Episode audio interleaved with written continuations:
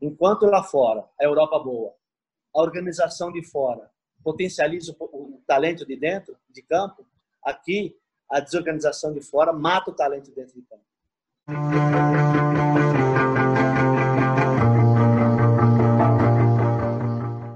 O Vamos para o Jogo de hoje vai falar sobre os bastidores do futebol, mais especificamente sobre o futebol de São Paulo.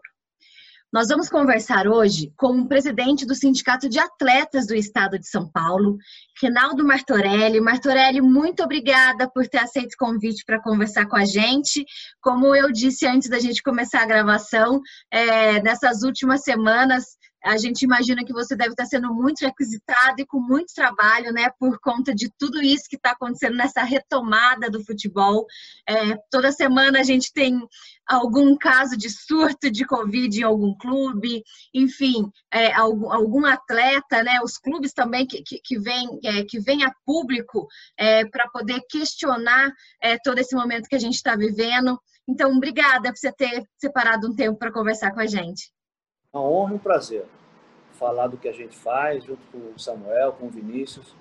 É uma honra e um prazer. E, de fato, você focou nas últimas duas semanas, mas, na verdade, e você conhece razoavelmente bem o nosso trabalho, você teve um tempo com a gente, mas o nosso trabalho que já era volumoso, na pandemia toda, triplicou esse volume.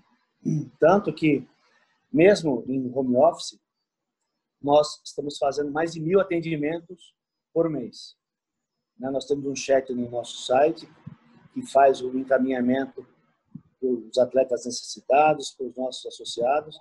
A gente está fazendo mais de mil atendimentos por mês, fora naquela fase mais aguda da pandemia, é, que a gente conversava muito com os atletas, com os dirigentes, com a imprensa, tentando mostrar tudo o que estava acontecendo.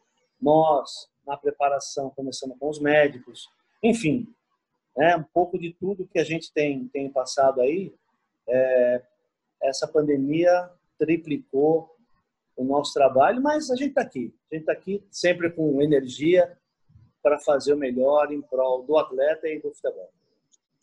Ô, Martorelli, até fazendo uma pergunta um pouco mais ampla nesse começo da nossa conversa, como que o sindicato está acompanhando toda essa questão é, das, da testagem dos atletas antes dos jogos, é, dos clubes, né, é, tendo surtos de Covid no elenco, é, de que forma que o sindicato está acompanhando e atuando nesses casos?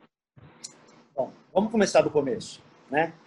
Quando começou, quando surgiu a pandemia, lá no comecinho de março, nós já estávamos preparados, inclusive, para entrar com uma ação judicial para pedir a paralisação do campeonato.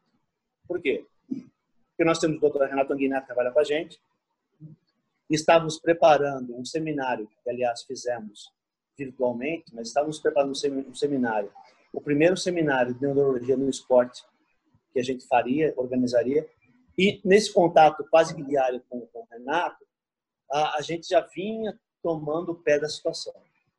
Então, na semana que antecedeu a paralisação, nós estávamos preparados, já inclusive, se fosse o caso, para ir buscar judicialmente essa paralisação.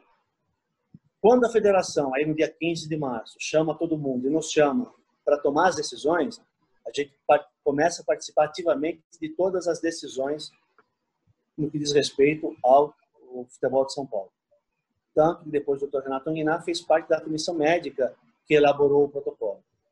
E aqui, evidentemente, que de forma diferente do que, do que aconteceu no Campeonato Brasileiro, eram finalizações dos campeonatos, nós fizemos com muito cuidado. A Federação Paulista teve muito cuidado para essa finalização. Então, a gente estava acompanhando para e passo tudo o que acontecia, conversando com os atletas, com os dirigentes, com a federação, com os médicos, e a coisa se desenrolou de uma forma mais ou menos que tranquila. Nós sabíamos que atletas testariam positivo, impossível que isso não acontecesse, mas o número foi reduzido, tudo foi contido.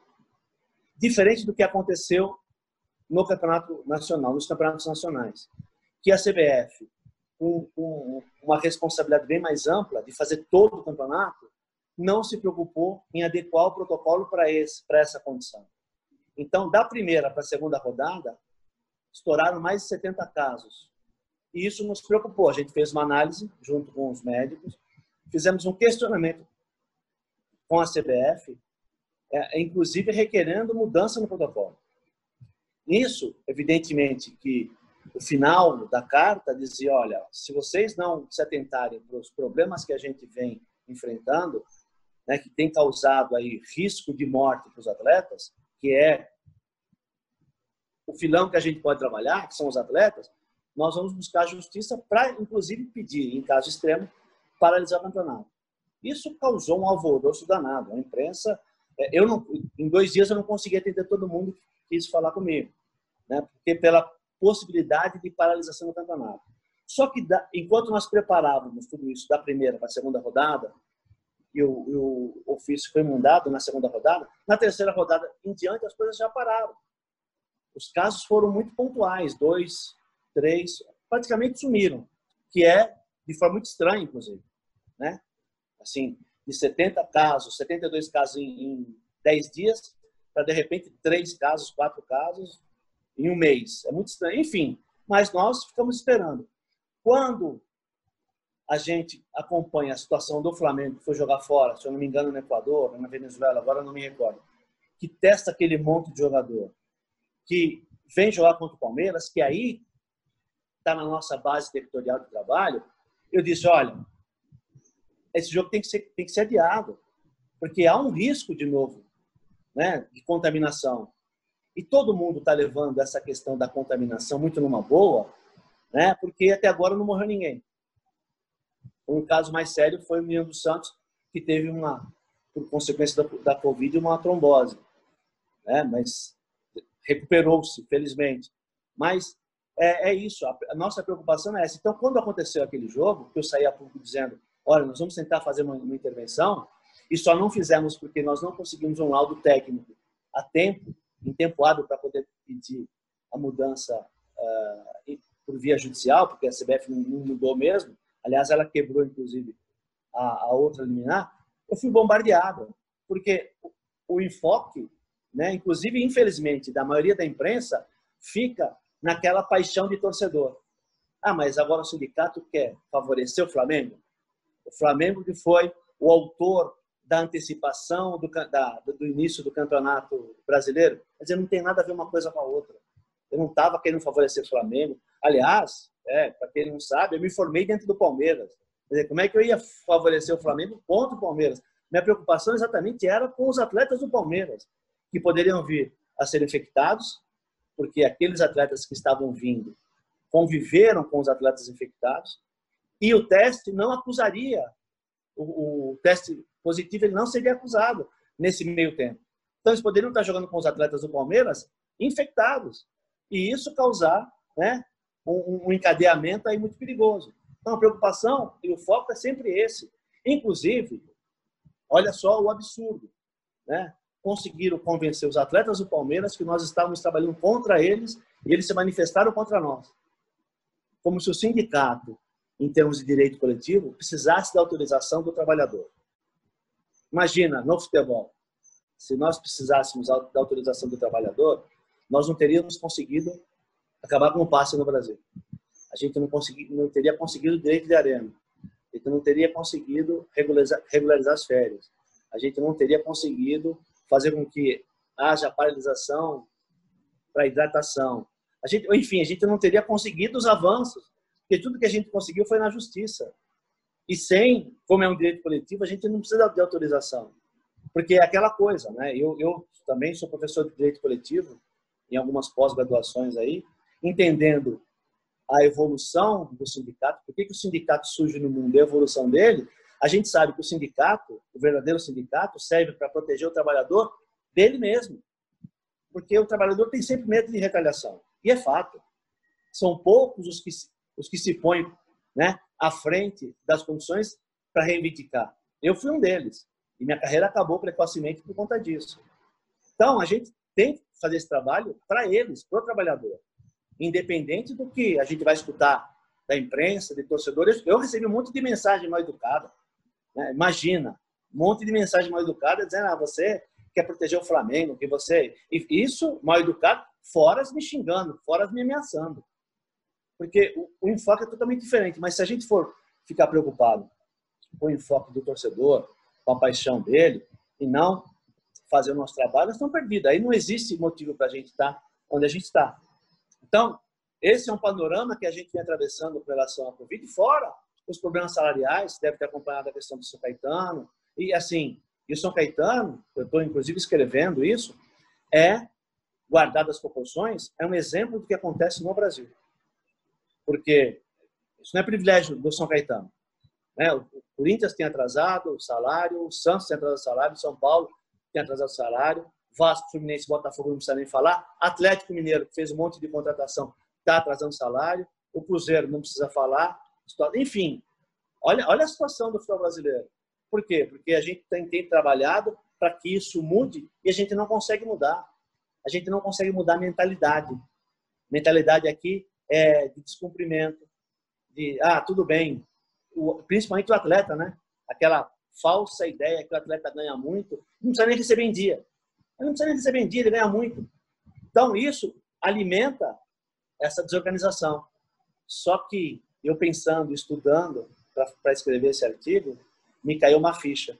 Enquanto lá fora, a Europa boa, a organização de fora potencializa o, talento de dentro, de campo, aqui a desorganização de fora mata o talento dentro de campo. Né? Desde 2002 que a gente não ganha nada, a gente tem perdido para a Bélgica, Holanda, Alemanha, enfim. Então, é, é esse é o panorama. Mas lá, a organização, a respeito aos contratos, às obrigações e tudo funciona. Então não adianta a gente achar que a gente vai ganhar outra Copa do jeito que a gente tem administrado o futebol aqui, com a CBF fazendo o que faz, porque não vai. Infelizmente não vai. A gente vai amargar ainda vários e vários anos sem ganhar a Copa do Mundo, infelizmente. Martorelli, é, eu queria, antes de fazer a, a pergunta, eu queria destacar é, só um pedaço da sua resposta aí para Carol, é, que você é, falou muito bem sobre é, não aconteceu nada ainda no futebol brasileiro e questão de paralisação e tal, porque é, felizmente, né, felizmente não morreu ninguém. não morreu ninguém dentro do futebol, né? Porque no Brasil nós temos quase 160 mil mortes e, infelizmente, é, eu, eu acompanhei de perto a morte da mãe de um jogador devido a, a Covid-19, né? Então, assim, é, a gente tem que pensar também nos atletas e nas pessoas que, que vivem, né, com esses atletas também. É, então, feita essa observação, Martorelli, eu ia te perguntar sobre os salários, mas você comentou brevemente aí, talvez depois a Carol, o Samu, eu mesma, eu mesmo faça essa pergunta é, mais para frente do, do programa. É, mas eu queria pegar um gancho ainda no final da sua pergunta sobre essa questão de matar os talentos, né? E ontem é, o Cudê, o Eduardo Cudê, técnico do Inter, deu uma entrevista muito interessante é, para o Bem Amigos, né? É, lembrando que a gente está gravando o programa, o programa vai um pouco mais para frente, mas enfim, o Cudê deu uma entrevista para o Bem Amigos e ele falou que do, é, são dois problemas principais do futebol brasileiro, na opinião dele, que é a questão do gramado, né? O, o estado dos gramados é, nos estádios brasileiros e parece que, o, que os jogadores entram cansados em campo. Né? Ele falou sobre a preparação física. E, e nas últimas semanas eu me pergunto assim, por que, que os jogadores sul-americanos, os brasileiros na Europa, parece que jogam numa intensidade absurda e aqui no Brasil parece que o jogo é slow motion, né? É, parece que é outro esporte. Eu queria saber, é, você, como ex-atleta, presidente do Sindicato dos Atletas de São Paulo e como admirador do esporte, como você acha que o sindicato poderia mudar o cenário do futebol brasileiro, Rinaldo, para a gente ter jogos melhores, para os atletas entrarem em campo e desempenharem o futebol de uma forma melhor? Bom, muito legal a tua questão, Vinícius. Eu queria dizer antes de, entrar no, no mérito da, da pergunta, que eu queria ter o poder mesmo de paralisar o campeonato para que isso não afetasse os jogadores e todo mundo que está no entorno dele. Eu queria ter esse poder. Queria ter, sabe, falar, para, uh, ou vamos fazer diferente, vamos mudar a estratégia para que isso não atinja mais pessoas, para que não coloque os atletas em risco e outras pessoas da convivência deles também em risco. Como fez, por exemplo, a NBA ou a própria, a própria UEFA, quando muda o formato do, do, do da, da, fase final da Champions. Assim, é a forma mais inteligente de fazer. E aqui não, aqui a gente insiste. Aí eu volto a dizer, que eu já falei, que é o problema do erro primário, que os clubes estão devendo pra caramba. E aí, estão devendo pra caramba, a paralisação é ruim. Então a CBF, que não tem competência nenhuma para fazer o que faz, ela simplesmente se abre para a vontade dos clubes, porque é aquela história. Ela não exige, como ela não exige responsabilidade, os clubes também não exigem responsabilidade dela. É uma troca de favores, mas de uma forma muito horrorosa. Bom, em termos de qualidade público, por isso eu não tenho, eu não tenho dúvida. Eu não tenho dúvida que a organização é o melhor caminho. Eu não tenho dúvida, porque e quando eu falo de organização, não é só o fato de pagar salário. Eu falo pelo fato de a gente pensar diferente. Né? Se você fizer uma análise na história do futebol, vocês são muito moços, não não conhecem ainda, não, não vivenciaram, aliás, conhecer conhece, mas não vivenciaram aquele período do Brasil 70, por exemplo, 70 eu tinha oito anos, né? O Brasil ganhou tudo. 74 começa a mudar o futebol. De 58, aí fazendo uma análise, né? Eu também não estava não tava aqui ainda, mas fazendo uma análise de 58 a 70, o Brasil reinou absoluto, porque era só o talento. Depois de 70, a Holanda, principalmente, percebeu que ia ter que fazer alguma coisa diferente para poder ganhar do Brasil. Tanto é que o, que o Rinos Mitchell veio entender o futebol, ele, ele veio fazer investigação do futebol aqui no Brasil e na Argentina. Por isso que ele implanta o tal do carrossel. Então ele começou a pensar diferente. E a Europa boa começou a pensar diferente. Então, a organização faz com que haja uma cultura no que diz respeito à organização financeira. A gente pode esquecer, porque lá tudo funciona, mas com essa organização financeira dá para pensar diferente. O curso de treinador na, na Europa, eu sei porque eu fui vice-presidente do Sindicato Mundial e participei em duas comissões da FIFA, só para dizer para vocês que eu tinha contato com, com o que acontecia lá fora. O curso de treinador na Europa tinha uma matéria, eu não sei se tem ainda, mas tinha uma matéria que estudava a origem das raças, que é para entender o perfil do atleta, qual seria o melhor desempenho dele. Às vezes ele chegava lá e falava, não, eu sou, eu sou volante, mas o perfil dele, estudando a, do jeito que ele vinha, até a etnia dele, sabia que ele podia render melhor no ataque. Então, é essa diferença que faz com que a qualidade lá seja potencializada. Enquanto que aqui não. E tem uma coisa, tem uma coisa, viu, Vinícius? Isso te falo de cadeira. O atleta brasileiro treina muito mais do que o atleta europeu. E você to toca num ponto importante. Lá parece que eles estão voando e aqui parece que a gente está engatinhando. Olha o contraponto. É lógico existem outras questões, muito outras questões que influenciam na, na qualidade do atleta. É aquela, é aquela pergunta que eu sempre faço, inclusive. Estou fazendo mais uma pós-graduação aí na FGV e tem um grupo lá e que a gente, a gente discute isso. Como que você justifica que um, vamos pegar o São Paulo e o Palmeiras, que é exatamente o que divide o CT de um de outro, é um muro. O que, que justifica que um atleta desempenha pra caramba num, num time no Palmeiras, pula o muro e não desempenha no São Paulo, ou vice-versa? Se não, se não são os aspectos externos, porque deixar de jogar e aprender de jogar ele não deixou. Ele continua sabendo jogar. Então são os aspectos externos que atrapalham a, a produtividade e a performance desse atleta. E eu, eu assim, não precisa ser gênio para entender isso, mas precisa pensar um pouco fora da caixa. É, é o que os caras fazem lá. E a gente não faz aqui porque está totalmente sem estrutura. Martorelli, muito se falou do, do retorno do futebol é, e aí dos cortes de salário, é, um jogo em cima do outro, o time numa janela curta jogando várias vezes mas sempre falando da elite do futebol brasileiro. Eu queria saber, assim, das federações menores, dos clubes menores, dos atletas sem televisão, como que o sindicato dá apoio e coordena essas pessoas, até para a gente entender a participação dos atletas no sindicato. O Samuel, a participação dos atletas no sindicato é igual a participação de qualquer brasileiro no seu sindicato. É a mesma coisa. Né? A gente tem que considerar principalmente alguns aspectos. Você pegar uma das classes mais atuantes que tem hoje são os professores, professorado. As outras todas, as outras todas, elas é, sempre têm um modus operandi, que é colocar leão de chácara para não deixar entrar na fábrica. Né? Os bancários a mesma coisa. E eu, aliás, né, quem não é cliente de banco aqui e quem não presenciou isso numa greve dos bancários? Só não entravam porque tinham medo dos leões de chácara que estavam na porta dos bancos.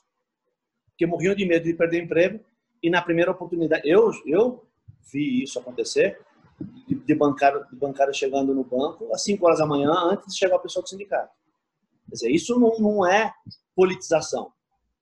Então, a nossa categoria é igual às outras todas. Falta politização. Com uma diferença. A nossa categoria, ela tem, quando ela vai começar a ficar madura para a vida, ela está fora da categoria. Quando ela começa a entender um pouquinho melhor, começa a arriscar um pouco, ou que ela pôs um pouco mais de recurso financeiro no bolso, ela já está pensando em sair da categoria. Então não fica, ela não, não, não tem, a gente não encontra ela.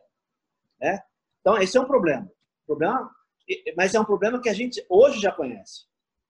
A gente, inclusive, rebate toda hora esse questionamento da categoria, porque, e hoje com tranquilidade, porque sabe que o brasileiro é assim. Né? Nós passamos por um mensalão pela Lava Jato, não teve um deputado que tomou um tapa. Sendo que qualquer outro país sério do mundo, os caras teriam passado aperto. Então, a nossa participação política é muito ruim. A nossa nosso entendimento como cidadão é muito ruim a não ser aquela questão das minorias, que é se sentindo prejudicado, não tem outra forma, vai e se manifesta. Mas, aliás, o atleta é uma minoria, porque a gente é discriminado. Eu sou discriminado desde os 11 anos de idade, quando eu comecei a jogar futebol, porque era jogador de futebol. E na minha época, então, não existia mais marginal do que o atleta. E depois, eu fui ser sindicalista. Não existe mais ladrão que sindicalista. Eu sou advogado. Não existe mais trapaceiro que advogado. Então, vai. Né? Eu fui o sul-americano trabalhando na Europa. Não existe mais imbecil e fraco do que o sul-americano na Europa. Eu sempre fui discriminado. Mas eu, felizmente, sempre dei um dane-se para a discriminação. Por isso que eu estou aqui. Então, sem entender a participação política e como a gente é criado, cara, a gente pode fazer muito mais. A gente pode fazer muito mais entendendo pô, que a gente é capaz sim, desde que queira, desde que se comprometa, desde que vá buscar o seu, cada um o seu lugar. E é isso que a gente faz no sindicato com os atletas os atletas que estão mais perto, de uma forma ou de outra, entendem a necessidade de, de, de se aproximarem, ou tem uma necessidade qualquer, que com, começa a conhecer o trabalho do sindicato, eles sempre voltam. Porque a mensagem que a gente passa é essa, de participação, como fazer. E agora, no que diz respeito a mais competições, que é uma coisa que a gente discute há muito tempo na federação, é isso. Primeiro, a gente tem, eu acho, né? Eu trabalho, a gente chegou a essa conclusão, depois de entender o que acontece no mundo. Não adianta fazer campeonato para quem não tem estrutura de participar. Então, primeiro ponto é buscar estrutura. Por exemplo, a gente viu no feminino aí. Então, vai lá o tabuão, ah, porque tem um, tem um erro sério no esporte, no futebol, que é o atleta achar, ah, essa é a minha grande oportunidade. Mas grande oportunidade ele tem que estar estruturada. Porque foi o que as meninas do tabuão acharam. Ah, apareceu uma oportunidade, eu vou jogar tomaram 29 a 0. Aí tem que sair nas mídias sociais pedindo ajuda. Então não é, não é isso não é o esporte. Os atletas de São Caetano que jogaram no, no sábado contra o Pelotas, ah, minha oportunidade. Eu soube que teve jogador que chegou 10 minutos antes do jogo. Então, tomou 9 a 0, não é oportunidade, porque se queimou. Então, esse, esse é o ponto. Ah, essa é a minha grande oportunidade. Essa é a chance de eu alcançar meu sonho. Está errado. Não é assim que você vai alcançar. Então, o que a gente pleiteia há bastante tempo é clube estruturado. Só pode participar clube estruturado. A partir daí, você faz o campeonato com, com quem está. E se a gente for pegar no Brasil hoje, clube estruturado, acho que a gente não enche duas mãos. De verdade. A coisa ficou tão ruim, tão ruim, porque não tem clube estruturado no Brasil. São muito poucos. E os que eu conheço, vai, um, vocês vão entender, me fala um clube estruturado da Série A. Bragantino, ok. Um clube estruturado na Série A. O resto, o que eu conheço, por exemplo, é Mirassol, é o Votuporanguense, que estão em outro nível. De gente que pensa diferente. Eu vou montar minha estrutura para depois eu ir a campo. O, o Novo Horizontino. O São Caetano era assim. Olha a situação do São Caetano. Então, não adianta pedir mais campeonato. A gente precisa pedir estrutura e a partir da estrutura pediu o campeonato. Ô Martorelli, você acredita que essa situação de má gestão da saúde financeira dos clubes vai mudar num, num período curto? Porque eu não sei se, se antigamente a gente não tinha. É, é, se não chegava tanta informação para a gente, ou se realmente é, as coisas estão piorando, porque é, como eu gosto de futebol e acompanho, eu tenho essa sensação de que essa, essa situação está piorando. E por isso eu te pergunto, como você já acompanha há muito tempo, isso sempre existiu ou realmente vem piorando? E se você tem, é, acredita que essa situação vai mudar, que a gente vai ter clubes bem administrados e que consigam cumprir com os vencimentos em dia? Eu acredito sim, cara. Eu trabalho muito para isso. E eu vou te contar um, um, uma coisa, que é o que eu acredito que muda tudo e é muito simples. Né? Porque hoje, essa má administração ela é feita por gente. Né? Gente que deixa a responsabilidade quando sai do clube. Se essa gente carregar a responsabilidade quando sai do clube, eu duvido que ela vai fazer esse tipo, esse tipo de, de ação, de atitude. Eu duvido que vai contratar sem ter dinheiro. Eu duvido. Então, o que a gente fez no Clube Empresa, na proposta do Clube Empresa, eu fui para Brasília, conversei com os deputados, conversei com o relator, trouxe o relator aqui, ele entendeu. Infelizmente, ele não colocou no relatório final. Que assim, é responsabilizar quem assina. Primeiro que existe o que chama de gestão temerária na legislação. Já existe isso. Só que não existe a caracterização da gestão temerária. Então, a minha proposta é caracterizar o que é gestão temerária e, para mim, no modo muito simples o clube que gastou mais do que arrecadou no ano caracterizou a gestão temerária. Pronto, primeiro ponto. Segundo, as pessoas responsáveis nessa gestão temerária, que, cuja a dívida ela se, se fez durante a gestão dele, ele tem que responder pessoalmente. Muda tudo. Mas o presidente só não. O presidente não, só o presidente, o vice, diretor de futebol, diretor financeiro presidente do Conselho Deliberativo e presidente do Conselho Fiscal. Esses seis respondem solidariamente. Porque é essa espinha do clube é que pode impedir as burradas que acontecem. Eu duvido, você como vice-presidente, Carol, se eu vou comprar um carro, vou comprar uma Ferrari sem dinheiro, você vai falar, não, não, não, não vai comprar não. Não vai comprar não, porque amanhã quem pode pagar pela, por essa Ferrari sou eu. O presidente do Conselho Fiscal e Deliberativo, por quê? Porque o Conselho Fiscal tem que fiscalizar as contas. E muitas vezes, numa troca de favor político, ele aprova. O presidente do Conselho Deliberativo é um que, de repente, permite o tal de investidor entrar no clube, porque ele está ganhando dinheiro. Ele está levando dinheiro do investidor, mas o clube está se arrebentando. Então, quando essa espinha for responsabilizada, eu duvido que a gente não consiga mudar. Eu duvido. E é isso, mas o futebol ela vem se arrastando historicamente assim. Antigamente, os valores eram muito menores no futebol. Né? Olha só o paradoxo da situação. Se você pegar nos últimos 10 anos, nunca o futebol brasileiro teve tanto dinheiro, mas nunca se deveu tanto. Um dos motivos é esse, a falta de responsabilidade de quem assina. E o outro motivo é isso, são, são pessoas assim, qualquer um entra no clube e qualquer um é torcedor e qualquer um quer se dar bem no clube. Na, na vamos imaginar a melhor das hipóteses. Eu, como torcedor do meu clube, XYZ, eu quero fazer uma ótima gestão. Eu quero sair daqui para que vocês, como torcedores do meu clube também, me admirem. Ou que eu possa ter algum ganho paralelo a isso. Ainda assim, de boa fé. Vamos dizer assim, ó, de repente, eu, vocês como torcedores, eu tenho uma loja de carros, eu vou comprar. Pô, vão ter o prazer de comprar com o presidente Martorelli, que fez com que o clube de vocês fosse campeão. Falando da, da melhor das possibilidades. Só que é, isso não é o suficiente para barrar a má gestão. Porque os caras continuam. Vamos pegar um exemplo prático, eu adoro, adoro o Beluso. Adoro o professor Beluso. Tenho admiração com ele em termos políticos e termos econômicos. Mas ele, como presidente do Palmeiras, foi um fiasco. Por quê? Porque ali não estava economista, estava o torcedor. O torcedor que queria a aprovação dos outros torcedores. Então faz qualquer coisa para buscar o resultado, porque também não tem responsabilidade. Dá para entender essa, esse mecanismo? O mecanismo está muito ruim, enquanto que na Europa não é assim. Na Europa, meu, não tem jeito. Se, você vacilou, se você gastou o que você não tinha Ou se você gastou mais do que você podia, tem um limite, você fica fora. Vê que o Manchester City teve que recuperar a condição lá no caso, mas a situação não está não tá definida ainda. Né? Foi, foi suspenso pela UEFA porque gastou mais do que podia gastar.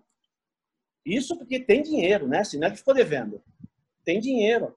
Mas se a gente não, não, não tiver outros parâmetros de, de, de compliance mesmo, a coisa não anda. E aqui a gente não tem nenhum, nenhum nada. A gente não vê nada. Fica só o sindicato, quando a gente trabalhou lá atrás para colocar no regulamento das competições que o clube inadimplente pede ponto, essa para mim é a grande solução. Porque seria um contrassenso o clube gastar dinheiro que não tem para contratar um jogador para ser campeão, sabendo que ele vai perder os pontos lá na frente. Isso reza nos campeonatos até hoje, nos regulamentos, tanto de São Paulo quanto dos campeonatos nacionais. E por que, que não tem eficácia? porque logo no começo teve uma eficácia, foi valioso. Os clubes percebendo que isso seria uma trava, se juntaram, fizeram um trabalho político para que os tribunais esportivos, que é o órgão né, penalizador, para que eles não aceitassem as nossas denúncias. E ficou assim. E todo mundo acha bonito isso. Todo mundo acha bonito. Então, todas as denúncias que a gente passou a fazer, principalmente no ano de 2015 e 2016, eles não foram autuados autuado, né, que é o termo jurídico de aceito e encaminhado. Eles não foram autuados, sempre tinha um problema na denúncia. Sempre faltava uma vírgula, um ponto, uma exclamação, sempre tinha um problema. E, e nessa mentalidade, o futebol brasileiro está indo para o buraco. A gente está perdendo. Olha, são fatos, né? A gente faz o trabalho em cima de fatos. A final do Campeonato Capixaba de 2018 tinha final do Campeonato Capixaba, 478 torcedores no campo final do Campeonato Capixaba. Nós perdemos 2008, 2018 também, perdão, nós perdemos, o futebol perdeu 20% da verba publicitária. Uma pesquisa feita, vocês acham isso na internet. Aí vem um gaiato e fala assim, ah, mas o, o Brasil está em recessão. Mas a resposta é que mesmo em recessão, os outros segmentos ganharam 10%. Ou seja, o, o futebol perdeu 32% da verba publicitária. A Série B, Série B, do campeonato americano dos Estados Unidos, a Liga B, a média de público é maior do que a nossa da primeira divisão. Sendo que lá o soccer é o sexto esporte, enquanto o futebol é o nosso primeiro. Ou seja, não tem coisa errada? Não tem coisa muito errada aí que a gente precisa rever? A gente não precisa resgatar a credibilidade do futebol, mas antes resgatar a credibilidade e a reputação de quem dirige. E a gente não consegue fazer isso. Então, nós fizemos isso lá, colocamos na, no regulamento da competição, que seria a salvação. Depois, não conseguiu, como a gente percebeu que não teria eficácia, a gente foi para a justiça, entrou com uma ação contra a Federação Paulista, depois contra a CBF, para que cumprisse o artigo do Profut, para que eles exigissem o comprovante de pagamento de salário. O que, que eles fizeram? O que, que a CBF fez? Foi no Supremo para conseguir a inconstitucionalidade no artigo. Quer dizer, ela não quer fazer com que as coisas andem direito. Vocês devem ter visto, né? o Alexandre de Moraes, aquele infeliz, deu a inconstitucionalidade no artigo, que para mim não era, não tinha nada de inconstitucional ali, porque é tirar é, é, a autonomia dos clubes, não tem nada a ver com relação ao respeito à sistemática da Constituição. E depois, o que nós fizemos? Nós entramos, nós, com o pedido no Supremo, nós articulamos com o partido político, com o Podemos, entramos com duas ações diretas de inconstitucionalidade, que Carlos Montes Mello, infelizmente, ele se aposentou e ainda não julgou que é para tirar as muletas, as muletas que favorecem a inadimplência e, e a irresponsabilidade dos, dos, clubes, que é aquela coisa da cláusula indenizatória muito alta contra os atletas, é o artigo 31, três meses, o atleta pode pedir rescisão só depois de três meses de, de inadimplência salarial, é, quebrar essas coisas, fazer com que, por exemplo, todos nós, trabalhadores hoje, com 45 dias de não receber o salário, a gente pode pedir a rescisão indireta. No futebol não, depois de três meses só. Enfim, então a gente continua trabalhando o que pode, via judicial, fora agora, depois da na pandemia, houve uma reaproximação com a Federação Paulista. Nós estamos negociando uma convenção que vai trazer de volta essa responsabilidade para os clubes. Enfim, a gente espera que seja um marco para mudar tudo. Então a gente tem, aí voltando à tua questão, Carol, lá de trás, a esperança de, ou no clube empresa, a gente conseguir colocar a responsabilidade dos clubes, ou na convenção a gente conseguir definir que aí a responsabilidade do mesmo jeito tá com o clube inadimplente perde ponto, aí muda um pouco esse panorama. Pessoal, o nosso tempo estourou, mas, Martorelli, a gente pode, o Samu ou o Vinícius, fazer mais uma pergunta só para a gente encerrar? Claro, claro, claro, estou aqui. Então, estou disposto de vocês. Ô, Samu, você gostaria de fazer as honras? Não, não, pode, pode fazer. não, então tá. Não, é que a minha pergunta... O papo tá bom. Exatamente. Eu tenho, eu tenho uma pergunta de torcedor que eu quero fazer. Vamos fazer a sua e eu faço no finalzinho uma de torcedor aqui. Beleza, é que o papo realmente está muito bom, muito interessante. E, e, a minha pergunta é bem simples, Martorelli. É, é, tanto nas nossas perguntas como nas suas respostas, a gente deu para perceber que é um círculo vicioso, né? Um, um, ciclo vicioso esse do futebol que, que vai levando é, as mazelas aí que, que culminam nisso que você disse, de perda de renda e tudo mais. E, e, e, tudo isso que a gente falou aqui, Martorelli, eu queria saber a sua opinião, é, como presidente do sindicato e como ex-atleta. Qual seria o número ideal de jogos por temporada aqui no Brasil? Porque a gente vê o Real Madrid ser campeão de tudo na Europa jogando 61 jogos, enquanto o Flamengo não ganhou nada em 2017 eu acho que só o estadual, se eu não me engano, agora eu não lembro, jogou quase 90, mais de 80 partidas, ou seja, uma partida a, a cada quatro dias né, no ano. É, dia 17 de, de dezembro, o Flamengo estava jogando final de Sul-Americana, em 2017. É, então, qual seria o número ideal de partidas por temporada aqui no Brasil, Martorelli? É, é legal falar com gente inteligente, porque a gente tem possibilidade de pensar juntos. Né? Qual é a nossa posição? Vamos lá, vamos voltar. A gente sempre vai voltar e se servir para vocês. A gente sempre vai voltar, é no, que nem na, no, no, catolicismo, no pecado original, né? No erro original, que é a dificuldade financeira que os clubes atravessam por culpa deles mesmos. Então, os clubes aqui, o que, que eles querem? Eles querem participar de um maior número de competições para poder arrecadar. Diferentemente do, do Real, do Barcelona, que eles têm uma posição financeira consolidada. Então, eles não precisam desse monte de, de competição. Então, aqui, se deixar, os clubes querem participar do estadual, principalmente os de São Paulo, que está dando dinheiro, do estadual, do brasileiro, da Copa do Brasil, da Libertadores, da Sul-Americana, e se aparecem outros, eles disputam. E a gente sempre falou, olha, esse é um erro, mas nós não queremos nos intrometer nisso. Então, vamos fazer o seguinte, vamos fazer legal, para ficar legal para todo mundo, é a mesma coisa as empresas, quando precisam, fazer o terceiro turno. Você disputa quantos jogos você quiser, desde que haja o descanso que o fisiologista diz que tem que ser no mínimo de 66 horas com o atleta. Então, você quer participar de todas as competições? Monta três times. Não tem problema. Aliás, abre mais, mais é, trabalho para a categoria. Então, a gente não vai impedir. Evidentemente que a gente queria uma outra mentalidade. Queria uma outra mentalidade do dirigente brasileiro. Mas ele não tem. Então, o que a gente pode atacar é isso. Proteger o atleta? Que é o, o, o nosso segmento, que é o que a gente pode fazer. Então, você quer jogar, joga, mas o atleta não. Você troca o atleta. Um jogo joga o Samuel, outro jogo joga, outro jogo joga o Vinícius, outro jogo joga a Carol. Cada um e respeitando o intervalo. Porque é aquilo. Agora, na, na, na no brasileiro, infelizmente, a Federação Nacional, que há cinco anos eu não faço mais parte dela, sou fundador, sou mentor dela, mas não faço mais parte, ela foi lá e fez um acordo com a CBF. Ah, 44 48 jogos, 48 horas de intervalo é possível, serão poucos jogos.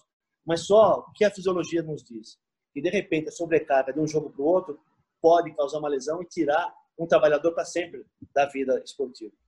Então a gente já avisou os clubes de São Paulo que a gente não não topa isso, para eles tomarem cuidado e seguir o que a gente tem falado. Então é, é essa visão. Como é que você faz? É possível? Ok, você quer fazer? Eu quero fazer três turnos eu preciso trabalhar 24 horas na minha empresa.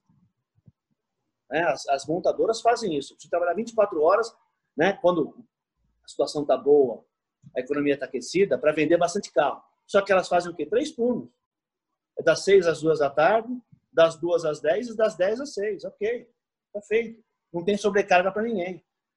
Então é mudar um pouco a cabeça. Né? Agora, os clubes aqui querem, querem jogar 90, 90 jogos e colocar o mesmo jogador para os 90 jogos. Não dá. Aí ele reclama que não tem, que a qualidade técnica ele não suporta. Chega no final, ah, mas poxa vida, também assim, é muito jogo. Claro, ele se meteu em muito jogo. O treinador vem reclamar depois, o presidente fica quietinho. Ah, se eu não consigo fazer meu time rodar. Lógico que não consegue. Lógico que você está botando o cara para trabalhar. Se fosse uma empresa 24 horas todo dia, vai chegar uma hora que ele vai, ele vai dormir e vai cortar a mão na máquina. Não tem jeito. Então, é, entendeu? Eu acho que se parar para pensar, não está muito difícil. E tem que ter vontade. Precisa pensar um pouquinho diferente e tem que ter vontade para mudar. Martorelli, só uma perguntinha agora de torcedor, e aí perguntando o presidente do sindicato para ver o que ele pode ajudar. Você citou em uma das suas respostas aí a participação na Lei Pelé. A Lei Pelé trouxe muita melhoria para o futebol, é, principalmente para os atletas, porém gerou alguns problemas. Dos problemas que eu vejo é na categoria de base, que o clube muitas vezes investe o dinheiro quando o jogador está pronto para estourar ou para dar o retorno, tanto financeiro como futebolístico, ele vai embora muitas vezes de graça, buscando na justiça, N alternativas. Hoje, o que pode ser feito para equilibrar isso? Não dar todo o poder para o clube, mas também não deixar todo o poder para o jogador, que na verdade muitas vezes está na mão dos empresários que hoje tomam conta do futebol, principalmente de base. É, Samuel, você falou que era uma pergunta de torcedor e é mesmo. De torcedor. De torcedor. Cara, assim, você. Vamos, vamos pensar um pouquinho. Vamos pensar um pouquinho. Se você está satisfeito onde você está, se você está sendo bem tratado, você tem boas condições de trabalho, recebe aquilo que você acha adequado, você vai querer sair? Não. Dá, dá para entender onde eu vou chegar? assim, o problema do futebol brasileiro é o que se criou um ambiente de instabilidade desde as categorias de baixo. Né? Então vai o clube, por exemplo, e eu já fiz esse cálculo. O clube ele gasta, pega o balanço dos clubes e vê o que, eles gastam na categoria de base. Então dá lá 20 milhões por ano. 20 milhões você vê quantos atletas ele tem. 200, vai, vamos falar 200. Isso dá 100 mil de, de custo no atleta por, por ano. Né? Quando aparece uma oportunidade, ele quer vender o cara por 20 milhões. E aí ele sabe que tem uma legislação que pode prender o atleta, mas ele passa, não, dá atenção devida para o atleta. Então fica aquela coisa. Se eu estou bem, isso acontece, já aconteceu comigo. Se você está bem, você não, você, não, você não troca. Agora, eu não recebo salário as condições que eu, que eu, que eu vivo são ruins. Pô, perdeu dois, três jogos, já muda tudo. Muda treinador, o treinador muda. E isso acontece na base também. O treinador chega, já muda tudo. Hoje estou jogando, ele ah, tirou, não, porque o treinador que chegou, ele não gosta de cara de cabelo branco, fora, gosta de um carequinho que nem você. E é assim que funciona. Então a gente vive um, um ambiente de instabilidade total. Tanto é que tem jogador, isso dói meu coração, vou falar para vocês. Né? Tem jogador preferindo jogar na Tailândia a permanecer no Brasil. Na Tailândia. Tem jogador indo para a China. Você vê aí, tem algum, vários jogadores aí que vieram para o Brasil e voltaram para a China. Porque lá eles têm estabilidade, enquanto aqui é um, é um mundo de instabilidade. Quem é que suporta ficar nesse meio? Então não é, não é lei. Não é lei. Porque na Europa acontece a mesma coisa. Entendeu? Na Europa acontece a mesma coisa. Lá também não tem passe. Lá também não tem é, é, as condições de, prisão, de aprisionamento do jogador. O que tem é o que a FIFA fez, e eu defendo isso aqui, é de que o atleta, sim, ele não dando oportunidade para o clube do primeiro contrato, que o clube seja indenizado. Mas ele tem que ter camadas, camadas proporcionais e coerentes e razoáveis. Porque senão fica aquela briga. Aí eu fico pegando sempre no contrapé. O que, que o clube deixou de fazer? Ah, ele me prometeu duas chuteiras, só me deu uma. Ó, deveu uma chuteira, eu vou pegar nesse contrapé para poder sair livre. E aí fica um jogo de gato e rato, entendeu? Então é tudo questão de mentalidade. É o que eu acho, né? Essa é uma posição minha, com base no que eu já estudei, no que eu já vi, naquilo que eu imagino, no que eu, no que eu senti como atleta, no que eu sinto com, com os meninos vindo conversar com a gente, nas necessidades dele. Acho que se mudar um pouco esse ambiente, mudar um pouco a, a forma como as coisas são tratadas, eu acho que a gente começa, a gente ganha muito mais. Aí a gente valoriza o talento, volta né, a credibilidade no futebol, o futebol mais o produto, né? Produto futebol mais com mais credibilidade, entra mais dinheiro, mais dinheiro tem que ficar, não pode correr pelo ralo, enfim. Acho que é mudar um pouco a cabecinha de todo mundo aí para a gente trazer de volta o resgate do futebol brasileiro.